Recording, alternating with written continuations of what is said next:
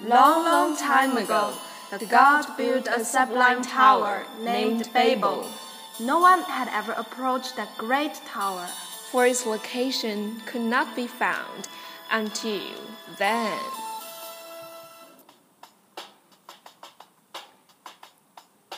Hey Rebecca, you're such a big bag. Where are going? Such a hurry. I've heard that they found a godly tower, Babel. I'm going to see it.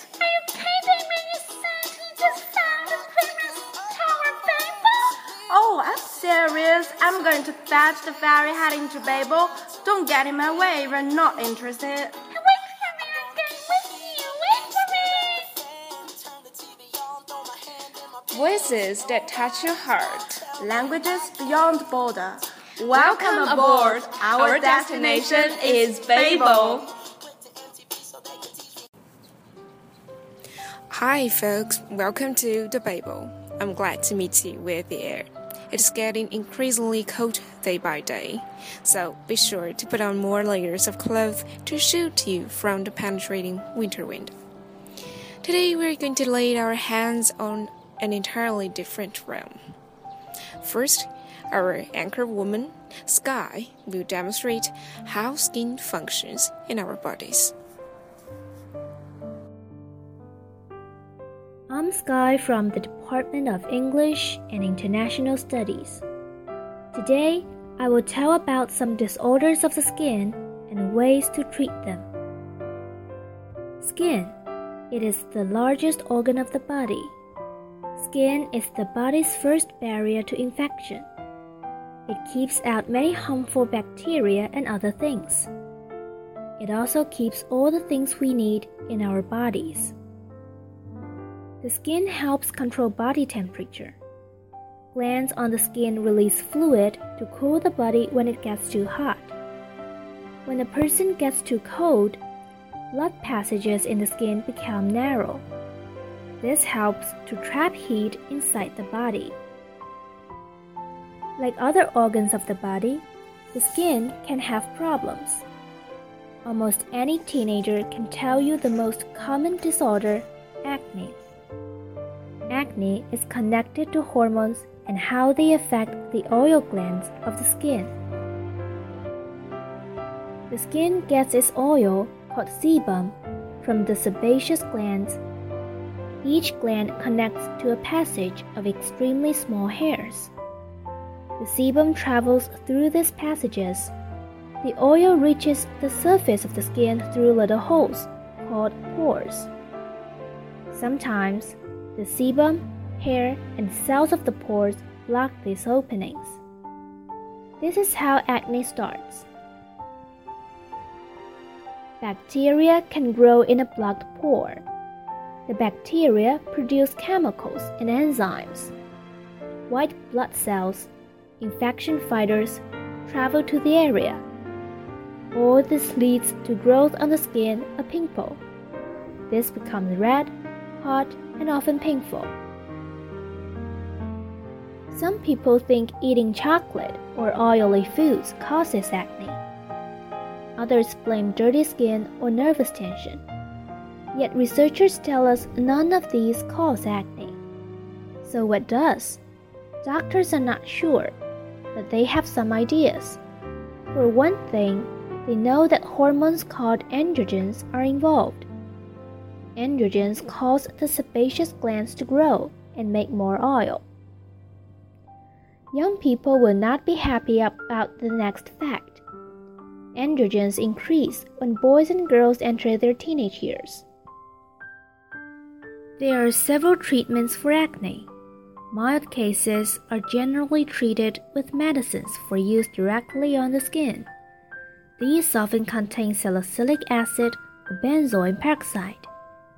People with more serious acne may be given antibiotic drugs to take by mouth, or they might use a combination of other treatments.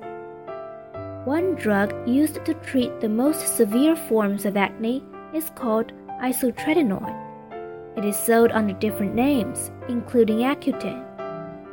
Isotretinoin has been shown to cure acne in 90% of people who use it. The drug is normally taken for about five months.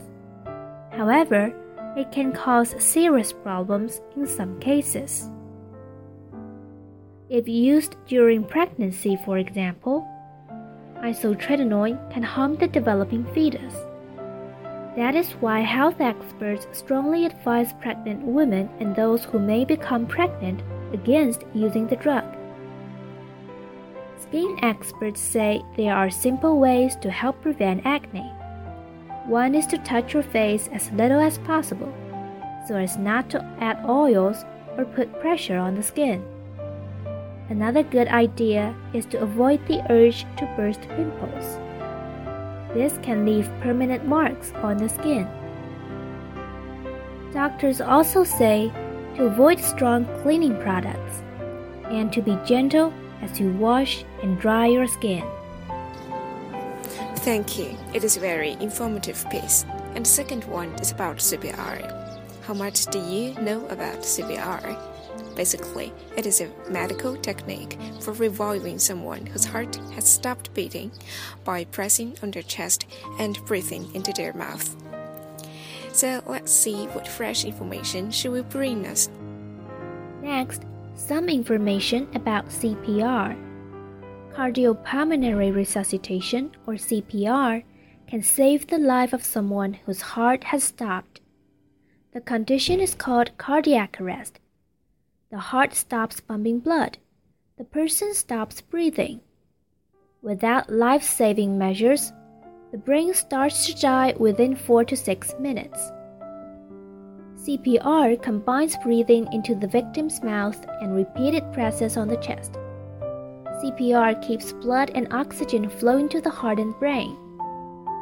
However, a new Japanese study questions the usefulness of mouth to mouth breathing. The study was published in the British medical magazine The Lancet. Doctors in Tokyo led the research. It examined more than 4,000 people who had suffered cardiac arrest. In all the cases, witnesses saw the event happen. More than 1,000 of the victims received some kind of medical assistance from witnesses.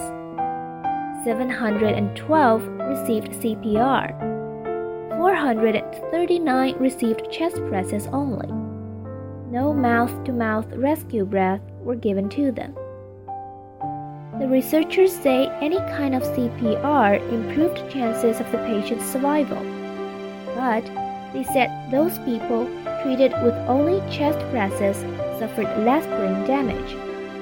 22% survived with good brain ability. Only 10% of the victims treated with traditional CPR survived with good brain ability. The American Heart Association changed its guidelines for CPR chest presses in 2005. It said people should increase the number of chest presses from 15 to 30 for every two breaths given. Cardiac arrest kills more than 300,000 people in the United States every year. The American Heart Association says about 95% of victims die before they get to a medical center. Thank you, Sky. I myself have been intoxicated with your smooth, beautiful voice. I hope you have all enjoyed it. And that's all for today's program. So that's all for now. Until the next time on A Ticket to the Babel.